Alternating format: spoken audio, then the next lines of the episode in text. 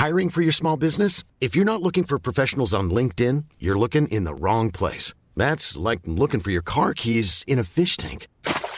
LinkedIn helps you hire professionals you can't find anywhere else, even those who aren't actively searching for a new job but might be open to the perfect role. In a given month, over 70% of LinkedIn users don't even visit other leading job sites. So start looking in the right place. With LinkedIn, you can hire professionals like a professional. Post your free job on linkedin.com slash people today.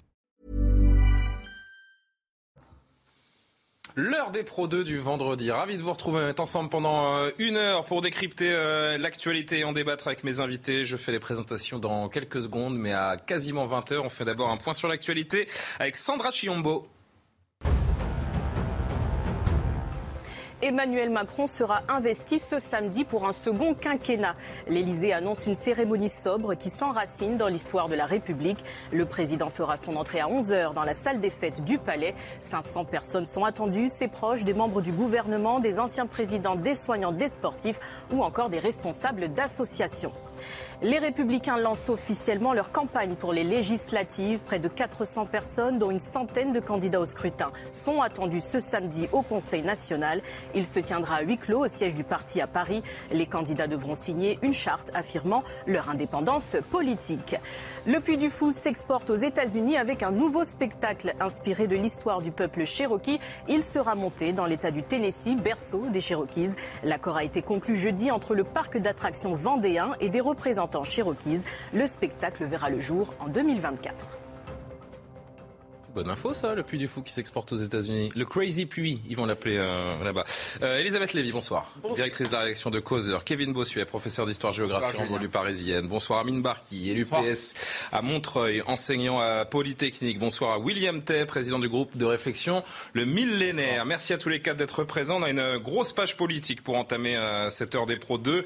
Euh, Emmanuel Macron et Nicolas Sarkozy ne se quittent plus. C'est une histoire d'amour, chers amis. Au moment où les Républicains peinent à se relever du piètre score de Valérie Pécresse à la présidentielle et que l'inquiétude monte autour des personnalités LR qui pourraient rejoindre la majorité, Nicolas Sarkozy, on l'apprend, euh, continue de s'éloigner de sa famille. Il sera, euh, comme François Hollande d'ailleurs, à la cérémonie, présent à la cérémonie d'investiture d'Emmanuel Macron. Arrêtez, Elisabeth, j'ai pas fini, qui aura lieu demain à l'Elysée. Et si, j'y vois un signe, j'y vois un signe, un signe de plus d'un rapprochement entre Nicolas Sarkozy et le président réélu et un éloignement de facto avec euh, sa famille, les Républicains. Non mais ce, cet éloignement et ce rapprochement sont tout à fait réels. En revanche, le fait qu'il soit à la cérémonie d'investiture ne prouve strictement rien. Il y aurait été de toute façon. C'est un ancien président de la République. C'est la tradition. Ah non, mais j'ai lu que c'est la première fois dans l'histoire de la Ve République que des anciens chefs d'État assistent à l'investiture du, du En tous les cas, Donc c'est exceptionnel. C'est exceptionnel Moi, en soi par déjà. ailleurs, par- enfin, moi, il me semble, alors peut-être je- j'entends votre truc, mais il me semble pas, si vous voulez, que ça, si vous voulez, on aurait invité Nicolas Sarkozy par ailleurs, même s'il était resté aux Républicains, ça ne m'aurait pas choqué. C'est pas là que je vois un signe de ce que vous avez euh, décrit, Ah bon qui est parfaitement juste par ailleurs. Si vous voulez, ça y est, euh, il a largué les Ça amarres. fait des et- mois qu'il fait les entremetteurs Oui, non, mais ça, pour, oui. euh, Ça, c'est tout à pour aller vrai. chercher des personnalités LR dans la majorité présidentielle. c'est- c'est la C'est un signe. Je dis pas que c'est un événement. Et d'ailleurs, on va on va passer trois minutes sur ce sujet. Mais c'est un signe, en effet, d'un divorce acté avec les Républicains et d'un rapprochement acté également avec Emmanuel Macron. Non, mais je, là, non, moi, je, je suis pas sûr. C'est c'est la première fois qu'on a euh, autant de présidents euh, qui souhaitent revenir, à- d'anciens présidents qui souhaitent revenir à l'Élysée. On savait que Valéry Giscard d'Estaing avait refusé, depuis son, son- son départ en 1980, de revenir à l'Élysée. Euh, quand François Mitterrand a quitté euh, l'Élysée, malheureusement, il est décédé euh, un an après, et il ne peut pas être à la cérémonie alors qu'il venait de quitter l'Élysée. Donc en fait, il y a une forme de, de paradoxe qui fait qu'il n'y a jamais eu autant d'anciens présidents en- encore en, en possibilité de venir euh, à une cérémonie. Et donc, pour moi, il n'y a absolument aucun fait politique dans cette situation. On va revoir Nicolas Sarkozy et François Hollande côte à côte, Non, comme, on les a vus à, à- à plusieurs reprises, notamment quand il y a eu, je crois, les, les cérémonies sur les attentats de Nice, en, en- Ouais. euh, ils étaient là tous les deux. Voilà. Moi, je suis pas encore allé vers William Tech, je suis sûr allait- va aller dans ma direction parce que c'est celui peut-être autour de cette table qui connaît le mieux euh, Nicolas Sarkozy. D'ailleurs, un de ses Ah, voilà, soutiens. le- le chouchou, Il y a- déjà. Il y a des, soutiens de Nicolas Sarkozy qui abondent, qui abondent dans la presse aujourd'hui. Il dit, il ne croit plus, un soutien de Nicolas Sarkozy qui dit donc il ne croit plus en LR et pense que l'avenir de la droite ne peut que se jouer dans le cadre d'un accord de travail avec l'actuelle majorité. Vous partagez? En fait, ce qui se joue, c'est qu'en fait, il y a deux tendances qui dessinent sur LR. Il y a une partie qui se dit que pour revenir au pouvoir, il faut, il faut rentrer au gouvernement et faire un peu ce qu'avait fait le SPD en Allemagne après Gerhard Schröder, donc qui fait alliance avec Angela Merkel pour ensuite préparer l'après-Macron. C'est la vie de Nicolas Sarkozy. Il y a une autre partie de LR menée par Retailleau, Lisnard évoqué, qui pense qu'en fait, il faut aller à droite toute et en fait, faire une rupture complète avec le macronisme. Et ce qui se joue, c'est pas, c'est pas le fait qu'ils soient pas d'accord et qu'ils sont plus chez LR, c'est qu'il y a deux stratégies différentes qui s'opposent. Il y a une stratégie qui se dit, de toute façon, on n'a rien en stock. LR, ils l'ont encore en travers de la gorge, quand même, le non-soutien de l'ancien ah, président ah, et, et, probablement cette. Oui, mais euh, si, ouais, mais si vous voulez le soutien de Sarkozy, vous savez comment ça fonctionne. Vous vous imposez parce que vous êtes fort et parce que vous imposez à Sarkozy son choix. Nicolas Sarkozy. Ou alors il faut dire qu'il a été un grand président, ce que n'a pas fait Valérie Pécresse. Oui, mais regardez, regardez, regardez, regardez, par, regardez, regardez par exemple François Fillon. François Fillon mm. et Nicolas Sarkozy s'étaient opposés et Nicolas Sarkozy avait soutenu François Fillon. Donc il y a une raison pour parce que François Fillon était, avait 20% et qu'il était fort et qu'il avait un programme qui était clair. Je pense que la difficulté qu'avait LR, c'était qu'une difficulté stratégique auquel il ne se place pas sur le nouveau clivage. Sur le nouveau clivage, vous avez trois blocs. Vous avez un bloc de gauche, un bloc central et un bloc de droite. Soit vous êtes dans le bloc central, soit vous êtes dans le bloc de droite. C'est là où se joue l'avenir de la droite. Et en tout cas, euh, l'avenir de Nicolas Sarkozy n'est plus dans le bloc de droite. On commence à le, on commence à le comprendre. On va passer au sujet suivant. Un petit mot là-dessus, euh, Kevin Bossuet? Oui, bah, Nicolas Sarkozy cherche euh, tout simplement à exister. C'est Rachida Dati qui disait que Nicolas Sarkozy faisait de la politique depuis 1955, année de sa naissance, parce qu'il a besoin de ça. Il a besoin de peser sur les décisions. Et en échange, Emmanuel Macron voit ça d'un très bon œil, ce rapprochement, puisque ça lui permet, entre guillemets, de foutre le bordel à droite et de tuer encore un peu plus LR. Et dernière chose aussi, je veux Nicolas Sarkozy a tout intérêt à avoir le pouvoir avec lui. Il, est empêtré dans des affaires judiciaires. Donc il est préférable quand même d'avoir Emmanuel Macron de ce côté. Mais quand même, moi qui connais beaucoup de militants, non mais moi qui connais beaucoup de militants, c'est pas vrai de dire ça parce ah que ben, je, dis ce que je veux déjà. Nicolas Sarkozy a été plus condamné sous Emmanuel Macron que sous François Hollande en termes de condamnation, c'est réel. Non mais juste une chose, je trouve quand même qu'il y a beaucoup de militants, beaucoup d'électeurs qui ont été très déçus par Nicolas Sarkozy. Le fait qu'ils ne soutiennent pas ouvertement Valérie Pécresse été pris pour un acte de trahison. Et je crois qu'il est temps que la droite tourne la page du Sarkozy pour reconstruire autre chose. Il y a un moment, il faudrait peut-être se poser la question des anciens présidents, justement, si on ne devrait pas commencer à se poser la question d'un devoir de réserve, d'un véritable retrait une fois le mandat effectué. Parce qu'il y a un côté un petit peu. Regardez, regardez je suis désolé, on ne peut pas dire. C'est une drogue, la politique, on a compris. On ne peut pas dire les anciens présidents. D'abord, chacun a sa spécificité, parce qu'on ne commande pas du tout la présence de François Hollande. Je vous rappelle que François Hollande avait euh, gardé un chien de sa chienne, si vous me permettez, ça veut dire qu'il n'était pas content. Ah euh, c'est une vieille expression française. Et à, Emmanuel Macron qui ne s'est pas comporté, disons, euh, je veux dire, il peut aussi s'estimer trahi. mais non, mais ce que je veux dire, c'est que Sarkozy jouait, Kevin a raison, il jouait un peu le rôle de parrain de la droite. Et là, il y a une page qui est tournée à LR, et je pense, il y a aussi des pages générationnelles. On le voit d'ailleurs au PS, on le voit. On va en parler dans quelques instants et on, est euh, heureux d'avoir Amine Bartier également sur ce plateau parce que cher Amine, on, en parlera dans quelques minutes. On va d'abord évoquer Marine Le Pen, mais je rappelle à nos téléspectateurs que la semaine passée, sur ce même plateau, vous nous annonciez que vous étiez candidat PS aux législatives dans votre ville de Montreuil et la circonscription Montreuil-Bagnolet. Et on va apprendre aujourd'hui avec vous ben, que vous cédez votre place, pas n'importe qui, à Alexis Corbière. Alors ce sont deux profils qui, je, je, trouve personnellement très opposés et je ne comprends pas franchement que vous ah cédiez votre alors place. Là, mais on va en parler dans quelques alors instants. Alors là, Amine, ça c'est ça c'est vraiment Amine, avaler par LFI. Mais ça c'est vraiment triste. ça me chagrine. ça me chagrine. Mais aussi ça me chagrine. On va attendre 5 minutes. Euh, après un peu de repos suite à une campagne éprouvante, Marine Le Pen va retrouver le terrain la semaine prochaine pour présenter la stratégie du RN pour les législatives. En attendant, c'est Jordan Bardella qui s'occupe un petit peu du, du préchauffage euh, de cette campagne. Le président RN qui s'avoue euh, quasiment battu d'avance, vous allez l'entendre. Euh, Emmanuel Macron aura sa majorité, dit-il, et de toute façon, Marine Le Pen ne veut pas de Matignon. Écoutez-le. Marine Le Pen ne veut pas être Premier ministre d'Emmanuel Macron. Je veux dire, Marine Le Pen ne veut, euh, je ne, nous ne souhaitons pas être des ministres d'Emmanuel Macron. On ne souhaite pas participer du saccage social, de l'explosion de la fiscalité sur l'essence, si Marine Le Pen de l'implosion de la sécurité la politique dans notre pays. Celle oui, mais Rassemblement national. Vous savez très bien, et en me disant cela, vous ne croyez même pas vous-même qu'Emmanuel Macron n'aura pas la majorité. Donc, je vous le dis, Emmanuel Macron va avoir sa majorité. Si Marine Le Pen avait été élue présidente de la République, elle aurait eu sa majorité. À cinq semaines d'intervalle, le président, il a sa majorité. Elisabeth Lévy, d'ailleurs, j'ai oublié de montrer la une du nouveau causeur. Oui, euh, Macron 2, que la fête commence demain à 11h. Je pense qu'on le vivra aussi sur, sur CNews, l'intronisation. Et ça, c'est dans tous les bons kiosques, le, le causeur du mois. Drôle de déclaration quand même, euh, Jordan Bardella. Faites pas campagne, c'est un peu vite, côté, hein, Non, non, non, mais pardon. D'un autre côté, on en a un peu marre. Si vous voulez, c'est vrai, par exemple, euh, euh, on a entendu Eric Zemmour qui continue à dire je serai au deuxième tour, alors que tout le monde savait qu'il n'y serait pas, sauf vraiment miracle improbable de son point de vue. Mhm. Donc, je pense qu'à un moment, on peut dire la vérité. C'est ce qu'il pense. Moi, j'en suis moins convaincu que lui, à vrai dire. Je pense que les jeux sont plus ah compliqués euh, que lui. Mais euh, ce qui est étonnant, euh, c'est plus que de dire que Emmanuel Macron aura sa majorité, parce qu'effectivement, il y a la logique. C'est dingue de dire ça, et ça ne ressemble pas à Jordan Bardella. Qui est... Plutôt que, ce qui m'étonne beaucoup, c'est de dire, de toute façon, c'est-à-dire d'exclure euh, l'hypothèse même d'un point de vue intellectuel euh, que Marine Le Pen, si le Rassemblement national gagnait les législatives, irait à Matignon. Alors ça, en revanche, c'est très bizarre parce qu'il me semble que si le RN... C'est la, campagne inverse de celle qui est menée par Jean-Luc Mélenchon. Et, ça n'a pas de sens. C'est le miroir, euh, miroir Parce que du coup, un électeur RN, il se dirait mais à quoi ça sert d'aller voter? Exactement. C'est ce que je me suis dit. Mais pourquoi ils vont faire campagne? Mais qu'est-ce que c'est que cette déclaration? Vous démobilisez tout votre tout votre électorat. En fait, tout se passe. Kevin Bossuet pour réagir comme si Marine Le Pen le RN ne voulait pas gouverner en fait. Je ne pense pas. Je pense qu'en fait, euh, Jordan Bardella. depuis 15 jours. D'accord. Non, mais Jordan Bardella ne veut pas faire de langue de bois. C'est quelque chose qu'il pense. Donc, il le dit tout simplement. Surtout que Jordan Bardella est quelqu'un de très brillant. Moi, à chaque fois, je suis époustouflé par sa prestance à la télévision. Et c'est vraiment quelqu'un qui a joué un grand rôle dans les années. Pardon? Vous êtes premier degré, là ah oui, je suis tout à fait premier Ah oui, oui, non, mais je vous Moi, je le trouve très talentueux.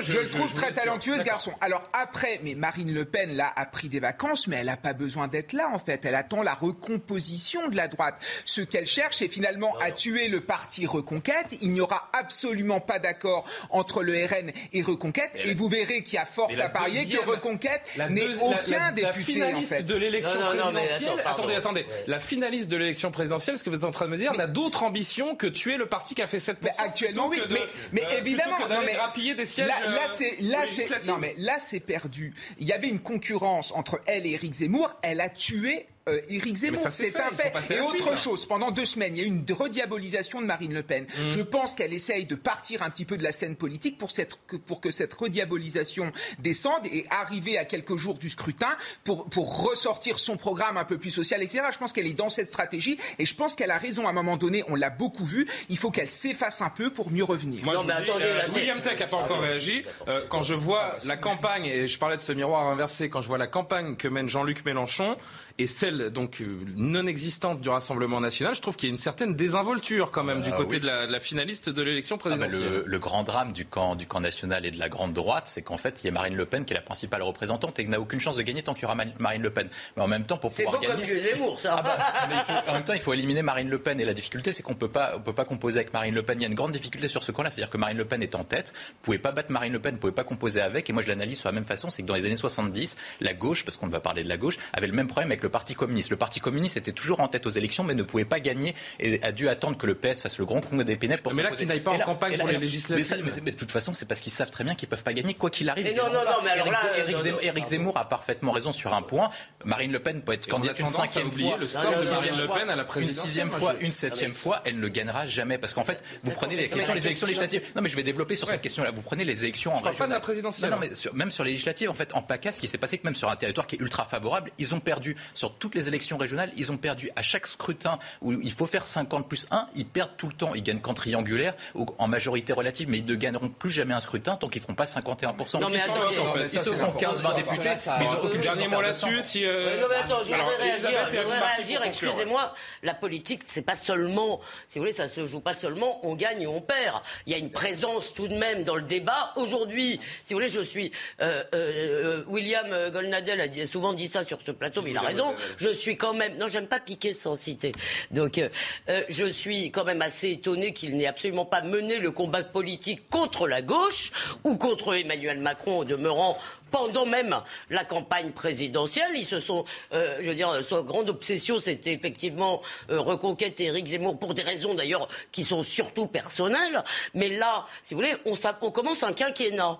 Dans ce quinquennat, il faut qu'il y ait une opposition. Et vous, vous parlez du RN qui est absent, mais moi, je trouve que la droite LR était aussi, très absent. On dirait dans ce pays que Jean-Luc Mélenchon, on dirait que Jean-Luc Mélenchon a gagné la présidentielle. Elisabeth, en l'occurrence, là, on parle du RN parce qu'on rebondit sur ce que dit Jordan Bardella, qui nous dit donc que Emmanuel Macron va avoir sa majorité, que Marine Le Pen ne veut pas de Matignon. Et c'est vrai qu'à un mois d'un scrutin aussi important que législative, ça peut étonner, surtout quand on a été en finale de la présidentielle. un combat culturel. Amine Barki pour conclure. Elle se trompe parce qu'en plus, ce qui est terrible, c'est qu'elle a fait un score qui est historiquement élevé à la fois au premier tour et au deuxième tour. Il y a une dynamique en sa faveur dans les territoires où elle fait des scores très élevés. Je rappelle qu'il y a quand même plusieurs départements où elle fait plus de 60% au deuxième tour, ce qui est quand même colossal.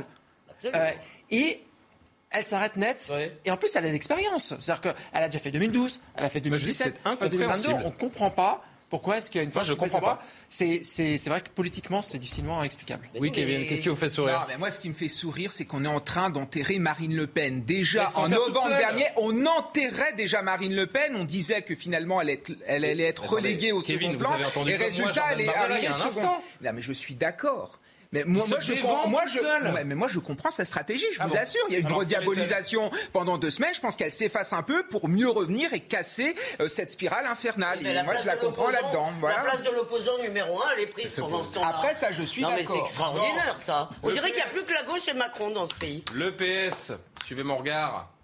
Le PS a-t-il été liquidé C'est la question qu'on va se poser dans un instant, cher Amine Barki. Mais d'abord, Sandra Chiyombo, le rappel de l'actualité.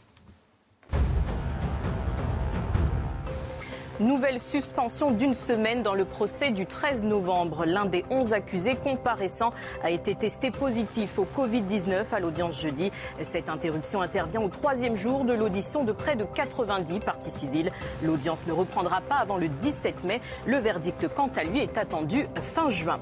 L'État a été condamné à verser un peu plus de 1,4 million d'euros à la ville de Paris. L'annonce a été faite ce vendredi par la mairie de la capitale, une indemnisation pour les dégâts causés lors des manifestations des Gilets jaunes. La condamnation a été rendue par le tribunal administratif de Paris. Elle porte sur la période de novembre 2018 à décembre 2019.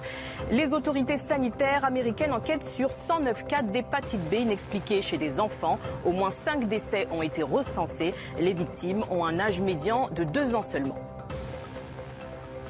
La gauche construit collectivement une grande espérance. Ce sont les mots du porte-parole du Parti socialiste hier soir après l'accord voté donc par le PS avec LFI en vue des législatives. Grande espérance ou grande reddition, ça dépend des points de vue. 62% des membres ont voté euh, hier pour l'accord avec les Insoumis, les écologistes et les communistes. Résumé de cette soirée agitée avec Sybille Delette, Geoffrey Defebvre et Mathieu Reuillot et on en discute tous ensemble et notamment avec Amine Barki du PS. Pendant 4 heures, les échanges ont été parfois vifs lors du Conseil national du PS. des positions, mais je vais aller jusqu'au bout. Mais finalement, c'est le rassemblement qui l'a emporté assez largement, avec plus de 62% des voix. Vous me demandiez si c'était historique. Ça l'est tout simplement parce que c'est la première fois que la gauche se retrouve depuis très longtemps euh, unie pour une élection. Si certains opposants au texte ont décidé de respecter la décision du Conseil national. Nous aimons le Parti socialiste. Nous sommes attachés euh, à lui et euh, nous ne voulons pas en rajouter. D'autres ont clairement affiché leur mécontentement. Moi, je suis socialiste hein, et c'est pas cette direction qui s'est soumise à l'insoumission qui va me retirer mon brevet de socialisme ou alors qu'il le fasse. On attend de voir s'il y a un délit d'opinion. Hier soir, il y avait aussi des absents. En particulier, Carole Delga, la présidente de la région Occitanie, n'a pas pris la parole. Elle lançait hier soir à Montpellier la campagne des candidats de sa région et ce même s'ils n'ont pas été retenus dans l'accord signé avec les Insoumis. Au Parti socialiste, il y a des statuts qui prévoient que toute candidature contre un candidat désigné par le Parti socialiste ou soutenu par le Parti socialiste est réputé euh, être sorti du Parti socialiste de lui-même. Tous les représentants de cette nouvelle union de la gauche se retrouveront samedi pour une convention et le lancement officiel de la campagne des législatives.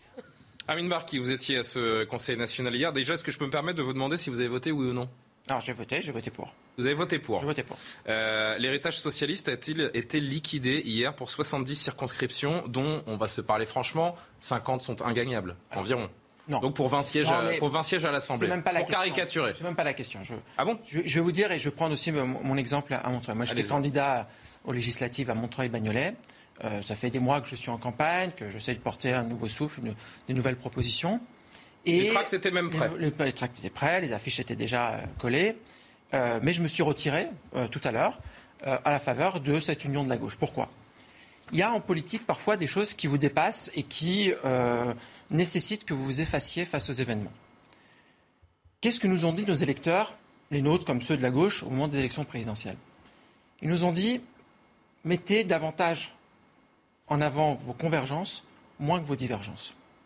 Bien sûr qu'on n'est pas, enfin, on n'est pas insoumis, on n'est pas écolo, on n'est pas, pas communiste évidemment je n'oublie pas, je n'oublie pas, je n'oublie pas les divergences qu'on a avec la France insoumise sur la relation internationale, sur la laïcité parfois, sur le complotisme parfois. Sur le wokisme. oui, sur le wokisme, sur d'autres. Je les combattrai toujours sur ces points-là. C'est pas des lignes rouges, mais, ça? Mais, mais, ce que nous disent aussi les, les électeurs, et franchement, j'en ai pris conscience ces derniers jours, ces dernières semaines, c'est unissez-vous pour gagner. Parce que si on n'est pas unis, on ne gagne pas. Et celui qui, ne gagne, celui qui gagnera à la fin sera la droite ou l'extrême droite. Pardon, Amine donc, donc, dans cette situation-là, moi, je préfère me faire un pas de côté. Mmh que ce soit pas ma personne qui soit en avant, mais soit plutôt un collectif, et de dire je donne une chance à la gauche de gagner. Alors, c'est ça Il y a déjà trois sortants PS qui ont été sacrifiés. Vous n'êtes pas un sortant, hein, vous, je, précise. il y a trois sortants qui ont été sacrifiés. David Habib dans les Pyrénées-Atlantiques, Christian Hutin dans le Nord, Michel Victory en Ardèche. Quant à la 15e circonscription de Paris, dont on parle depuis deux, trois jours, euh, il y a toujours d'âpres discussions avec la sortante Lamia El Arach du PS et sa challenger Daniel Simonet euh, de LFI. Vous, Amine Barki, vous avez annoncé donc vous présenter à Montreuil-Bagnolet, mais on vous a demandé de vous retirer au profit d'Alexis Corbière. Pardon, on, ne se connaît pas parfaitement, mais ça fait quand même quelques mois qu'on se croise sur les plateaux.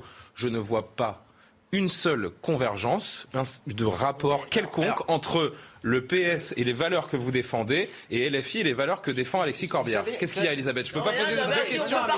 mais non, mais je, fais trois minutes avec, euh, avec Amine parce qu'il est directement concerné. Une réponse là-dessus. Quel rapport entre vous Alexis Corbière Comment voulez-vous que les électeurs se rejoignent? on a, évidemment des divergences. Encore une fois, je ne vais pas les nier et elles resteront là.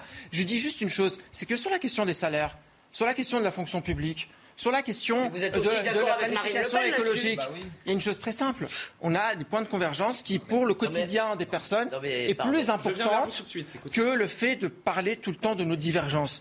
Et je vais vous dire, moi-même, j'ai non, non, mais, mais là, là, on, peut avoir un débat sur tout ce qui nous, tout ce qui nous, nous, oppose. Mais il y a juste une chose très claire. Quand les personnes vous disent, lorsque vous donnez un tract, ou lorsque vous discutez sur le marché, bah en fait, je n'aime pas beaucoup celui un tel ou un tel, mais je vais quand même voter pour lui parce que c'est le sortant et parce que je me reconnais majoritairement dans ce qu'il dit, même si j'ai divergence avec lui, mm. eh ben vous vous effacez. C'est ça la politique. Alors excusez-moi, moi j'ai quelque chose, moi il y a quelque chose qui m'étonne, mais qui m'étonne aussi des électeurs et même qui m'agace des électeurs. C'est-à-dire que il y a le signifiant gauche et plus le mot, le mot gauche, c'est-à-dire l'Église. Hein, la gauche, c'est le bien, c'est la vertu. On est de gauche, on est dans le camp du bien.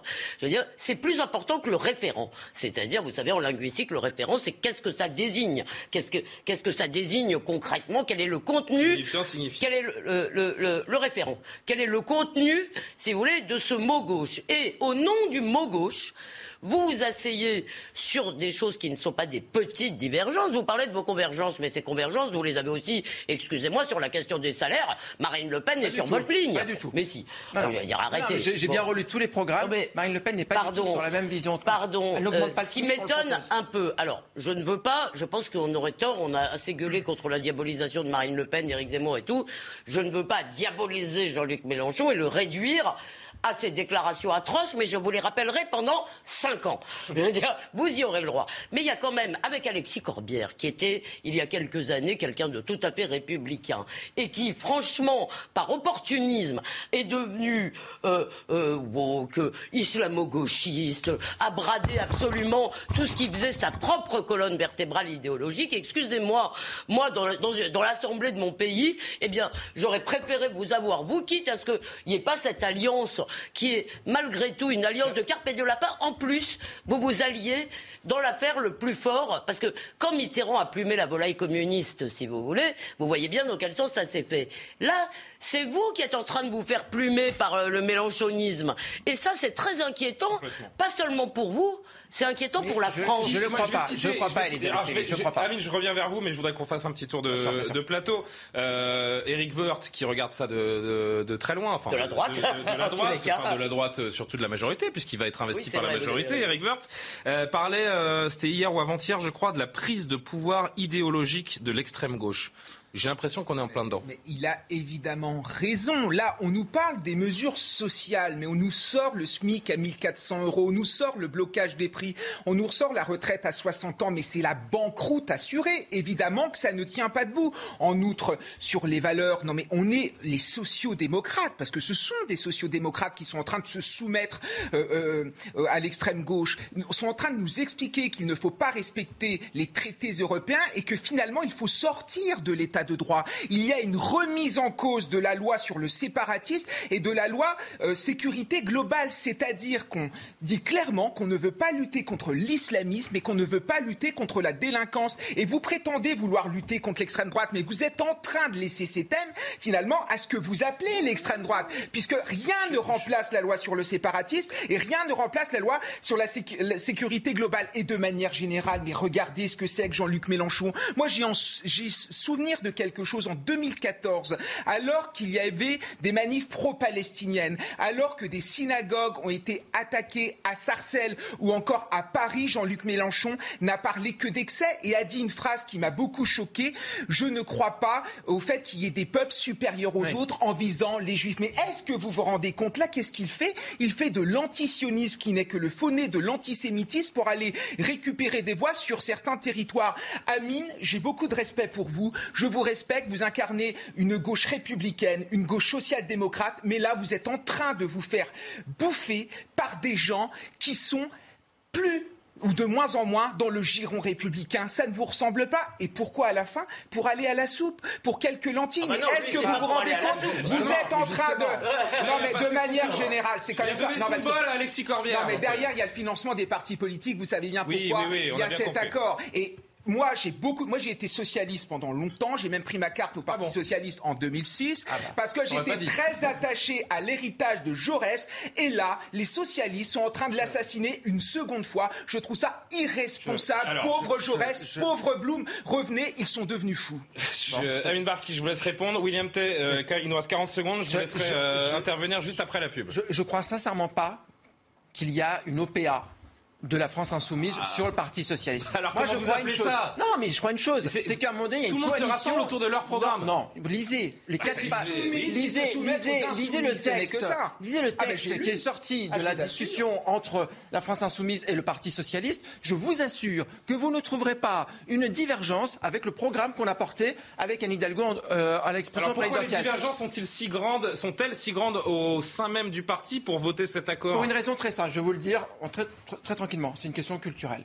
Vous avez une génération qui a gouverné, qui a toujours dominé la gauche, et vous avez une nouvelle génération qui estime que la gauche est une coalition. Et donc forcément, vous avez non, c'est pas une question de pas plus de valeur. Les valeurs, encore une fois, on défendra toujours cet aspect républicain que vous citiez toujours, ah toujours. Avec des gens et il n'y a à aucun moment le Parti socialiste est rentré dans la loi séparatisme, vous contre vos copains de la France insoumise. Je, défendrai tout texte qui permettra de lutter contre l'islamisme. Elle existe la, loi séparatisme. Hein, ah, euh, non, mais l'abrogation de la loi, l'abrogation de la loi, on peut aller euh, déjà à l'abrogation de la loi El Khomri, euh, la désobéissance à l'europe, la retraite à 60 ans. Tout ça est accepté par le PS. quand il a été élu, c'est maintenant la gauche, la gauche de gouvernement, c'est plus la gauche modérée. Vous savez quoi On marque une petite pause. On poursuit la discussion. Gardez vos arguments. Restez en forme. Vous êtes très bien. À tout de suite. La pause. Mais on attend William. L'heure des Pro 2, la deuxième partie. On poursuit les discussions autour de l'héritage liquidé du Parti Socialiste ou pas, Diamine Barki. Mais d'abord, l'actualité. Sandra Chiombo. Jean-Luc Mélenchon, deuxième personnalité politique préférée des Français. Le chef de file de la France insoumise bénéficie d'une cote de confiance de 35%. Le sondage a été réalisé cette semaine pour les échos et Radio Classique. Tous les indicateurs semblent au vert avec une diminution de la circulation du Covid-19 et des hospitalisations. Mais attention, l'épidémie est contrôlée mais certainement pas terminée, préviennent les scientifiques. Certaines restrictions toujours en vigueur pourraient néanmoins être levées prochainement.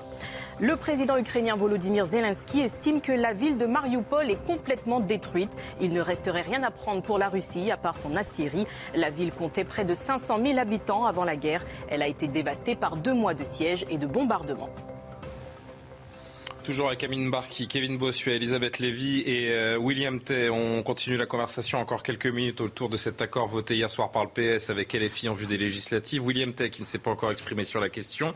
Sur le fond, est-ce que selon vous, il s'agit d'une alliance contre nature? Où est la gauche euh, socialiste, pro-européenne, laïque? Euh, Est-ce qu'elle vient de signer son arrêt de mort, tout simplement? Oui, je pense qu'elle vient de signer son arrêt de mort, mais c'est parce que la gauche, depuis des années, ne sait pas où est-ce qu'elle habite. Vous aviez une gauche, en fait, qui était républicaine et qui a créé la laïcité en 1905. Et aujourd'hui, il s'allie avec des gens qui sont ouvertement communautaristes, antisionistes et qui visent en fait l'électorat musulman et notamment c'est l'électorat visé par Jean-Luc Mélenchon. Euh, le Parti socialiste historiquement a porté les valeurs du combat universel et donc a porté la question du projet européen en 92 avec la question du traité de Maastricht. Aujourd'hui s'allier avec des types qui remettent en cause la construction européenne et notamment Jean-Luc Mélenchon qui était le leader du non face à François Hollande. Et ensuite après sur, la question économique, sur la question économique, finir s'il vous plaît. Euh, la, gauche en fait a entamé, pardon, un tournant en 83 avec François Mitterrand, l'a poursuivi avec François Hollande et se dirigeait petit à petit vers un parti démocrate à l'américaine ou ce qui se passe dans les autres, dans les autres gauches européennes. Et ils sont en train de tourner le dos en signant cet accord sur, les, sur le combat mené par François Hollande, notamment sur la question du CICE et sur la question du, de la loi El Khomri. Ensuite, la gauche a toujours porté des combats d'égalité. la gauche, la gauche a toujours porté des combats d'égalité et aujourd'hui, vous êtes avec des gens qui défendent la discrimination positive et donc qui sont contre la question du principe d'égalité. Donc petit à petit, vous êtes en train de tuer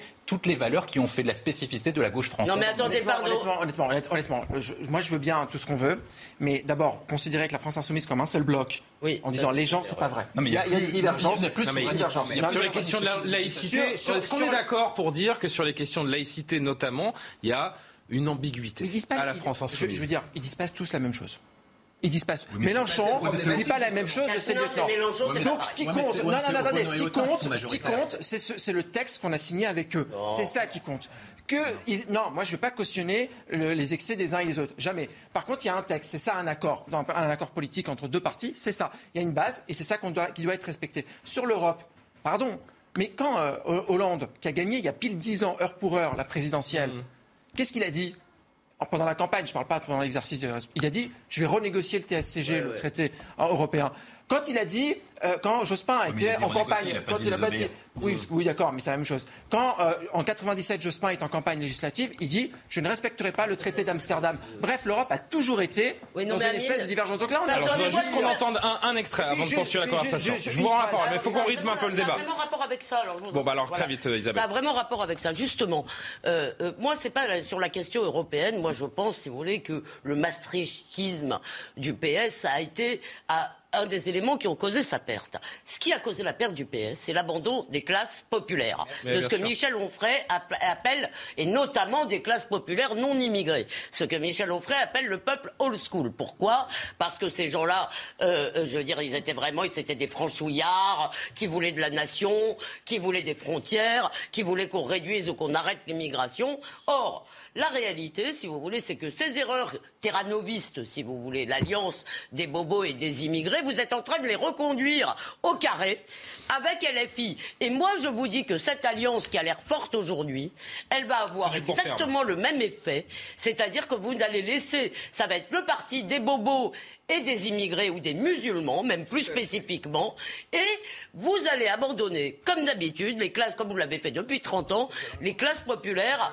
au Rassemblement national, à Reconquête, etc., s'ils y arrivent. Encore une ou deux prises de parole euh, sur ce sujet avant de passer à autre chose. Je voudrais juste que vous entendiez Manon Aubry euh, de LFI, donc, qui s'est exprimé après cet accord avec le PS. Écoutez.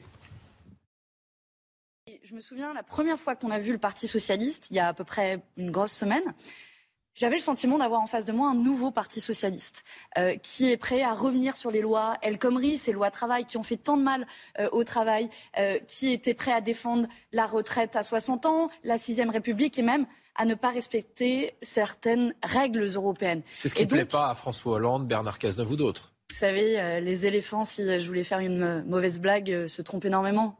Donc, en réalité, je crois que c'est une opération de clarification pour le Parti socialiste. Opération de clarification, euh, dit Manon Aubry. Ça sent plutôt l'opération de liquidation. Euh... Bien sûr, c'est une liquidation, c'est un, euh, c'est un suicide. Moi, je trouve qu'avant de discuter, il y aurait dû au moins avoir un préalable, le fait que la France insoumise n'investisse pas quelqu'un comme Tabouaf. Est-ce que vous imaginez Tabouaf député Et je suis d'accord avec Elisabeth. Le problème de la gauche, c'est qu'elle a troqué le peuple contre une coupe de champagne. Elle a aussi troqué le peuple contre la défense des minorités. Mmh. Et c'est ça le problème. Et aujourd'hui, on se retrouve avec deux électorats qui sont antagonistes. Quand vous parlez à une partie des minorités, les questions féministes, les questions liées à la défense des droits homosexuels, évidemment que ce n'est pas une priorité pour eux. Et de l'autre côté, ils en font comme un étendard. Ce sont deux électorats qui, en plus, ne s'entendent pas. enfin, c'est, ce qui est en train de se passer est très, très grave. Et je trouve qu'il y a une rupture morale, une faute historique, mais énorme. Et vous êtes pas, j'imagine que vous n'êtes pas forcément à l'aise à l'idée de faire partie de la même euh, famille que Tabouaf, par exemple. ce qui est intéressant, c'est que, euh, que ce soit en 72, quand Mitterrand s'est allié avec le Parti communiste, qui est un parti communiste qui avait une ligne directe mmh. avec le Kremlin, mmh. on se souvient, il y avait les mêmes débats. Mitterrand. Et là, et finalement, il a gagné, il a gouverné, et maintenant on se réfère à lui. En 97. c'est quoi Vous imaginez renverser euh, la, tendance Non, je crois juste une chose. C'est que quand la gauche, elle s'unit, elle s'unit sur une base. C'est pas, la gauche. Mais si, c'est la gauche. C'est l'extrême gauche. Mais, non, mais ça, c'est vous qui. qui, qui non, non, c'est pas l'extrême gauche. Et pourquoi est-ce qu'il y a des gigs à droite là où il n'y en a pas à gauche? C'est ça que j'ai du mal à comprendre aussi. De, de Montreuil-Bagnolet, je pense que ça vaut pour d'autres territoires. Quand on parle de la France insoumise, personne ne dit c'est l'extrême gauche. Mais Bagnolet, excusez-moi. Quand on parle. Bagnolet, c'est un bon exemple. La mine Bagnolet, jamais, jamais eu. Je n'ai jamais. C'est incroyable, Bagnolet. Mais quand je vois le nombre de messages qu'on reçoit depuis qu'il y a les échanges entre la France insoumise et le PS, de gens qui disent enfin vous vous unissez, enfin vous le faites. Sur quelles valeurs Sur des valeurs qui ne sont pas les vôtres. C'est ça qui est compliqué. C'est la soumission de la gauche républicaine à l'extrême gauche, islamo-gauchiste, indigéniste et C'est d'abord la question sociale. quand même. C'est d'abord la question sociale. C'est ça le plus La question sociale, elle est partie à la droite de la droite. Comment je remplis le frigo à la fin du mois Comment je fais pour qu'il n'y ait pas la fin du monde? Voilà, c'est ça la question. Après, on peut je suis pas sûr que ce soit les, les thèses développées euh, particulièrement par la France. qu'il faut ajouter, c'est qu'il a raison de dire que toute la France insoumise n'est pas. C'est vrai. Non, mais ça, il faut être honnête. Et ça, c'est dans tous les partis. Toute euh, la France insoumise n'est pas sur la ligne wokiste. Et Mélenchon lui-même, c'est pour ça que je lui en veux tellement. Il sait pas ce qu'il pense. C'est pas son ADN, l'ADN, l'histoire de Mélenchon. C'est pas ça. On va pas refaire l'histoire de Mélenchon. William Tey pour conclure. Vous avez des courants dominants à LFI et ceux qui dominent sur la question de la société, c'est Obono c'est Clémentine. Bien sûr, vous avez et en ce moment, vous faites une différence avec François Mitterrand. C'est quand vous avez François Mitterrand, il faisait un accord de gouvernement et donc du coup, chacun amenait des propositions. Mais là, vous amenez, mais là, vous amenez aucune proposition. C'est les insoumis qui vous imposent un relisez le texte. Vous, vous devez tout renoncer. Vous avez renoncé à vos sortants, vous avez renoncé Qu'est-ce que vous avez gagné alors Dites-nous ce que vous avez gagné. Je regrette que. Qu'avez-vous gagné dans la négo? Bah, par exemple, sur la question sociale, sur la question des salaires, là, on a été mis. Ça ne tient pas debout, mais pourquoi ça économique mais d'accord, mais ça, c'est autre chose. Par contre, on dit qu'est-ce qu'on a ah bah gagné bah Là, on a gagné là-dessus. On a gagné sur la question sur la fin de vie. On a gagné plein de choses sur lesquelles il n'y avait pas dans, le programme de la France Insoumise, sur lequel on est venu avec. Je vous, vraiment, je vous, je vous demande, regardez sur le site du Parti Socialiste ou de la France Insoumise le, le, le, oh, c'est terrible. le des quatre pages sur, sur ce qu'a été le relevé de décision, et je vous assure Dernière que vous ne trouverez pas quelque chose qui ressemble trop euh, au programme de la France Insoumise. Dernière petite info, s'il vous plaît, Elisabeth. Dernière petite info. Jean-Luc Mélenchon qui est au 20h de France 2 ce soir, qui était au 20h de France 2 ce soir, et il dit qu'il ne sera vraisemblablement pas candidat aux législatives. Euh, le patron des Insoumis qui invoque la légitimité suffisante que lui conférerait s'il devait devenir Premier ministre les 7 millions de voix engrangées au premier tour de la présidentielle. Il va nous la jouer longtemps, euh, celle-là, maintenant. il, est président. Non, mais d'accord. Enfin, il n'est pas, pas été élu, il n'était même pas au deuxième tour, donc il faudrait peut-être qu'il ah, faudrait peut-être qu'il redescende là. Son, s'il vous plaît, le parti dernier thème, euh, dernier thème politique, le parti présidentiel de la République en marche qui n'est plus appelez-le Renaissance, s'il vous plaît, madame. Euh, un parti populaire. Une secte. Ça fait... C'est vrai que c'est bizarre. Euh, Renaissance, écoutez, c'est la mode. Horizon, Renaissance, avec ah vous, avec moi. qui êtes-vous? Enfin bon. un parti populaire qui a vocation à être ouvert pour toujours faire le choix des lumières contre l'obscurantisme, a dit Stanislas Guérini hier. Alors, Bon, on va pas rentrer dans le détail, surtout qu'on en a parlé un peu déjà hier soir. Je voudrais juste qu'on revoie cette photo parce que ça a été. oui, bien, sûr, évidemment. ça a été un petit peu la photo commentée hier sur les réseaux sociaux. C'est vrai que je ne sais pas si ça vous a frappé, mais bon, la première chose qu'on voit, c'est quand même l'ancien monde euh, qui est en plein visage. Pardonnez-moi, quatre hommes, quatre, euh, allez, euh, dinosaures, j'allais dire. Bon, Stanislas Guérini n'est peut-être pas de cette classe-là. En tout cas, des, des gens bien ancrés dans la, dans la politique. Jean-Luc Mélenchon a réagi à cette photo. Sinistre réunion non mixte en plein virilisme du regard. L'Union populaire sera paritaire partout et tout le temps. Éric Ciotti a commenté cette photo. quel enthousiasme, dit-il, je crois, Éric Ciotti, si on peut l'afficher. Le voici. Quel enthousiasme, ça fait envie.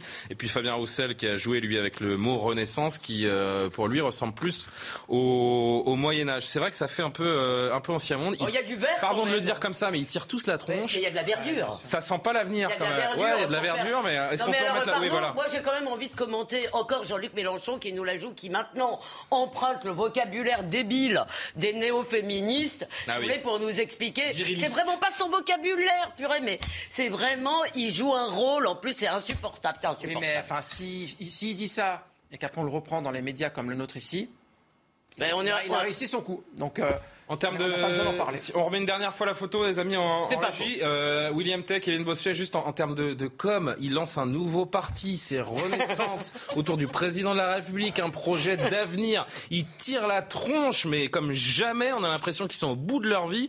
Franchement, c'est la pire com de lancement d'un parti. Après, on peut surinterpréter des photos, c'est une, une fraction de seconde dans, dans une réunion. Mais euh, voilà, je, de publier un truc pareil. Ce qui, est intéressant, c'est que ça traduit l'évolution d'Emmanuel Macron entre 2017 et 2022. Emmanuel Macron, en 2017, il était un peu le candidat de la disruption qui apportait de la nouveauté, qui voulait abattre l'ancien monde. Aujourd'hui, il défend l'ancien monde politique et c'est lui qui reprend tous les types de l'ancien monde. Emmanuel Macron, quand il arrivait, il voulait tout bousculer. Et en fait, aujourd'hui, qu'est-ce qu'il est? C'est le représentant des boomers et le parti de l'ordre qui garantit l'ordre social et les droits sociaux et l'ordre sécuritaire. Et c'est comme ça ce qu'il est devenu en fait. C'était le candidat qui devait changer et modifier la France profondément, qui portait un programme qui s'appelait Révolution. Ah. Aujourd'hui, qui défend les rentes et les intérêts des partis établis. Mais il y avait les petits, il y avait les petits Et ce qui est intéressant, c'est que quand on regarde les profils, euh, les profils des quatre personnes sur, le, sur la photo, ils ont tous un parcours totalement différent. Vous avez Édouard Philippe, la droite, vous avez Richard Ferrand, la gauche, et je l'ai connu très à gauche. Et puis vous avez euh, François Bayrou au centre. Et puis le nouveau. Stanislas Guérini qui vient du PS. Hein il vient du PS, Stanislas Guérini. Qui a, fait un passage au PS. mais il vient du PS. Et donc, il y a totalement. Et puis ça, ça montre quand même que la colonne vertébrale de la République en marche, maintenant Renaissance, est quand même très difficilement compréhensible. C'est pour ça qu'ils euh, Ça vous choque de voir Manuel Valls euh, investi euh, sur une circonscription des Français de l'étranger? Bah, écoutez, moi j'ai beaucoup d'estime pour Emmanuel Valls. Je trouve c'est la vraie gauche républicaine, la gauche impeccable là-dessus. Mais je suis d'accord avec vous, cette photo est ridicule. Moi, ça, on dirait une photo qui a été prise lors d'un loto organisé dans une maison de retraite. Il manque plus que les cannes et les déambulateurs. Mais est-ce que c'est ça le nouveau monde? Mais franchement, ça pose quand même question. Enfin, moi, 42. ça, ça eh, Je l'ai, je l'ai le 42. Pas d'ageophobie, euh, s'il vous plaît. Non, mais sur Emmanuel Valls, je peux dire un mot quand même. Mais dites, dites. C'est que moi, je suis un peu euh, désolé parce que Emmanuel Valls, il incarne comme ligne, disons, celle qui me plaît. Mais honnêtement, sa façon si vous voulez, ça se voit trop. Ah oui, comme le nez au milieu du visage. Voilà, je veux dire, il y a un moment, il y a, y a ah, quand même une forme de. franchement. Il y, avait, déjà un député euh, sortant. Allez, comme on dit, hein, au râtelier. Euh, non, mais c'est. Il y, avait, il y avait un député sortant franchement, de la euh, République En Marche sur cette circonscription. Mais, vous l'avez vu le soir. Ouais. Et, il prend sa place. prend sa place. Et vous l'avez vu le soir. Enfin, écoutez, c'est pas digne, cette façon d'essayer de se, de, se pousser pour être dans les images, sur les images. C'est vrai, il y a quelque chose. Oh, non, mais je suis ah, d'accord. On, a, passé au tout début de l'émission à taper sur la gauche qui se soumet à l'extrême gauche. Pour une fois qu'il y a quelqu'un de gauche qui, garde ses idées, qui garde ses idées de gauche. Social-démocrate, on peut ah bah, excusez-moi, excusez-moi, moi je ne fais pas non plus une confiance aveugle à Emmanuel Macron sur ces questions de laïcité. Ah je ne suis pas sûr. La façon, pardon, la façon dont Zineb El Razoui et d'autres, le printemps républicain, sont allés avec armes et bagages chez Emmanuel Macron, je trouve pas ça génial non plus. 20h45 quasiment, 44 précisément. Euh, le point sur l'actualité. Sandra Chiombo. La Russie restera pour toujours dans le sud de l'Ukraine. Un haut responsable parlementaire russe l'a annoncé ce vendredi lors d'une visite à Kherson. Selon Andrei Turchak, il n'y aura aucun retour vers le passé. Nous allons vivre ensemble, développer cette région riche. Des grandes puissances agricoles promettent la sécurité alimentaire du monde malgré la guerre en Ukraine. 51 membres de l'Organisation mondiale du commerce ont rédigé un communiqué conjoint ce vendredi. Ils promettent également de ne pas imposer de mesures commerciales restrictives injustifiées sur certains produits clés pour la production. Forte explosion dans un hôtel en travaux du centre de la Havane. La façade de l'hôtel Saratoga, classé 5 étoiles, a été en partie endommagée ce vendredi. Les quatre premiers étages ont été complètement soufflés. Sur son compte Twitter, la présidence cubaine évoque un drame provoqué par une fuite de gaz. Bilan au moins 8 morts, 13 disparus et une trentaine de blessés. On abandonne la politique pour euh, évoquer cette terrible affaire de viol. Ça s'est passé en pleine rue à Nancy, le viol d'une jeune femme de 22 ans. Le suspect a été interpellé. C'est un homme de 37 ans et on apprend. Et c'est là que c'est encore plus terrible qu'en 2010, il avait été condamné à 20 ans de réclusion criminelle pour avoir tué, une, euh, une dame âgée de 82 coups de couteau. Le récit est signé Valérie Labonne.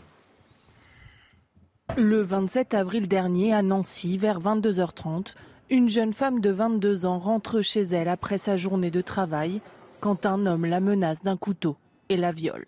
Les analyses génétiques effectuées dévoilent l'ADN d'un homme déjà enregistré sur le fichier national des empreintes génétiques.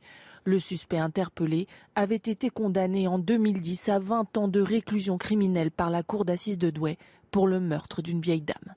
Incarcéré à Nancy, il avait bénéficié d'une libération conditionnelle. Les précautions ont été prises. Il y a eu plusieurs expertises psychiatriques qui avaient estimé que le risque de récidive n'était pas avéré, euh, qu'il était euh, réinsérable, euh, qu'il présentait toutes les conditions. Tout de même, on ne peut pas dire que dans cette affaire-là, il y a eu un dysfonctionnement ou une mise en liberté à la légère de la part du juge d'application des peines.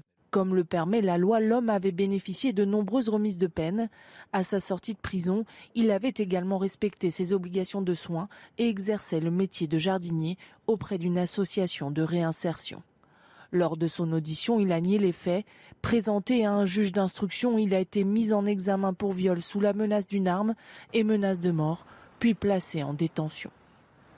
Kevin Bossuet, on fait, un, tour de table. 2010, il prend 20 ans de prison. On fait le calcul, on est en 2022, le compte n'y est pas. Et euh, c'est la société qui en pâtit, en l'occurrence euh, une jeune fille de 22 ans. Pour l'opinion publique, je vous dis franchement, je pense qu'on est tous d'accord là-dessus, c'est intolérable. C'est intolérable, vous vous rendez compte 82 coups de couteau. Enfin, comment est-ce possible que cet homme soit encore la liberté La justice est rendue au nom du peuple français? La justice est rendue avec les impôts des Français. La justice devrait protéger les victimes ou les potentielles victimes. Et, et cet homme n'a rien à faire dans la rue. Après, on nous dit qu'il y a toujours une montée dans ce pays des idées de la droite, de la droite, que les gens, en effet, sont effrayés de voir la montée de l'insécurité. Mais là, ce n'est pas un sentiment d'insécurité pour la jeune fille qui a été victime victime de cela pour sa famille. C'est la vraie insécurité. Nous sommes dans un pays profondément laxiste, dans un pays qui abandonne finalement les victimes et qui met au-dessus de tout les droits,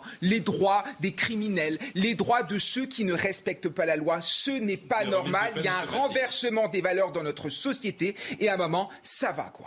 On parle d'un suspect donc, qui est euh, capable d'actes de barbarie, qui bénéficie de, de remise de peine automatique, William Tay. Est-ce qu'il y a des crimes d'une horreur telle qu'il ne devrait jamais bénéficier de, de remise de peine Est-ce qu'on devrait être euh, beaucoup plus dans l'individualisation des, des, peines? Oui, je pense, euh, parce qu'en fait, quand vous avez une chose comme ça qui arrive, qui est un drame, mais quand vous en avez plusieurs, c'est plus un drame, ça s'appelle un fait de société. Et c'est fait plusieurs C'est un échec de la justice. C'est un échec de la justice. Mais en fait, moi, je pense que c'est, on a déjà eu cette conversation, c'est je pense que l'enjeu principal, c'est de modifier le droit par rapport à l'évolution de la société. Quand vous avez des questions de droit qui mettent à maximum 20 ans, 30 ans, alors que sur certains crimes, ne, ces personnes ne sont pas réinsérables dans la société, je pense qu'il faut élargir les peines pour aller sur un modèle qui fonctionnerait comme sur les États-Unis, c'est-à-dire faire des peines de 120, 150 ans, 180 ans, 200 ans. Mais Pourquoi est-ce qu'il faut faire ça Tu prends 20 ans, mais même pas 120 ans. Tu prends 20 ans, tu fais 20 ans. Non, non, mais, Point moi, à la ligne, ça s'arrête là. Juste la peine. La, question, la question, la, question, la question qui se pose, c'est pas, c'est même pas 20 ans, 30 ans, c'est est-ce que la personne est réinsérable ou pas dans la société Si on considère que la personne n'est pas réinsérable dans la société, il faut écarter les personnes de la société parce que c'est ça le but de la justice.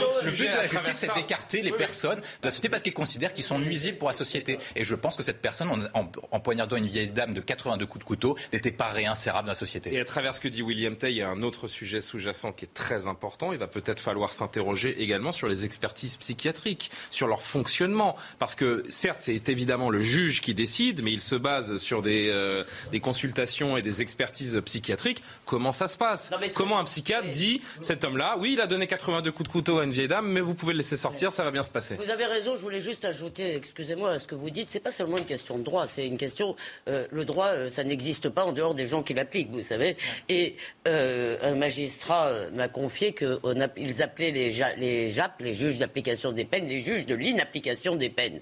C'est-à-dire, il y a une, chez certains magistrats, essayons de, voilà, de ne pas faire dans la globalisation, il y a quand même une idéologie. Mais j'avais dit que je parlais pas sur ce sujet, ça me met trop en colère, donc. Allez, un dernier mot, Amine Barki. Est-ce que je voudrais vraiment qu'on reste sur cette question psychiatrique parce que quand on quand on sait que le, le psychiatre et le, la psychiatrie pardon est le parent pauvre de la santé en France, on, on a vraiment envie de savoir comment se passent ces, ces expertises. Est-ce que l'horreur de ce qu'il a fait est prise en compte au moment de cette euh, consultation? Un homme qui est capable de mettre 82 coups de couteau, quand bien même il se euh, repent et fait euh, 10 ans de prison, est-ce qu'il doit être réinséré dans la société pas, moi je ne peux pas parler du cas d'espèce, je ne connais pas mmh. du tout le dossier. Évidemment, c'est terrible pour la, la famille, il n'y a pas de mots.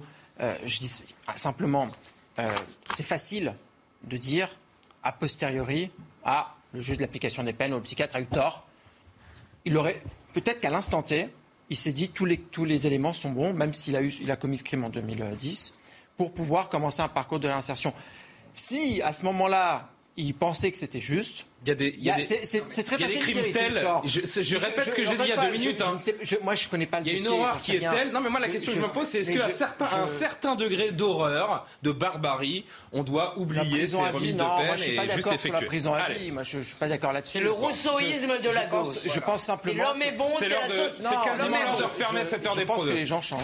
C'est quasiment l'heure. Et justement, c'est l'heure de refermer l'heure des Pro 2, comme on dit dans le jargon, sans transition, parce que là, pour le coup, on passe vraiment du coq à l'âne. Je voulais terminer avec un petit sourire enfin un sourire, vous faire part d'une tristesse profonde que je, que je ressens parce qu'à partir du 1er juillet, j'ai appris ça cette semaine, une voix légendaire qui nous accompagne depuis près de 90 ans va disparaître. Au quatrième top, il sera 18h27 minutes.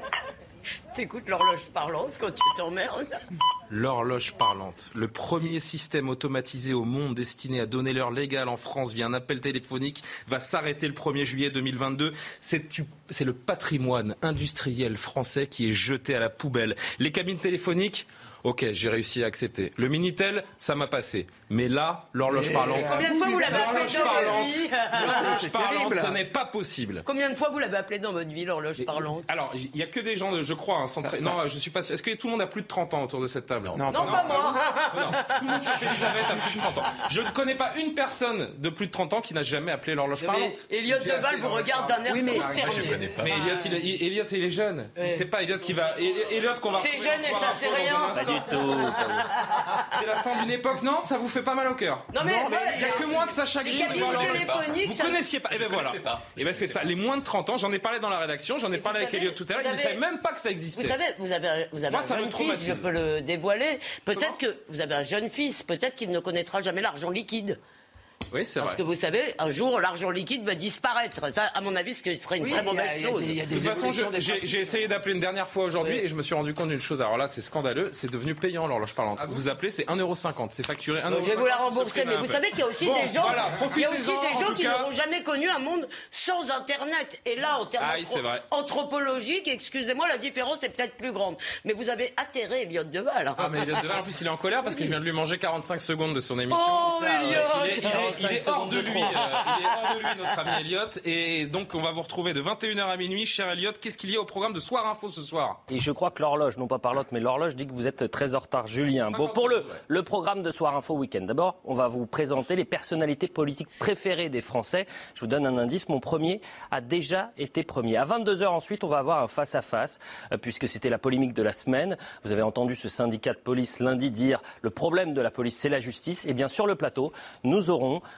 un syndicat de magistrats face à un syndicat de police pour savoir ce qui les unisse et ce qui les sépare. Et puis la gauche, Jean-Luc Mélenchon, c'est tombé il y a quelques instants.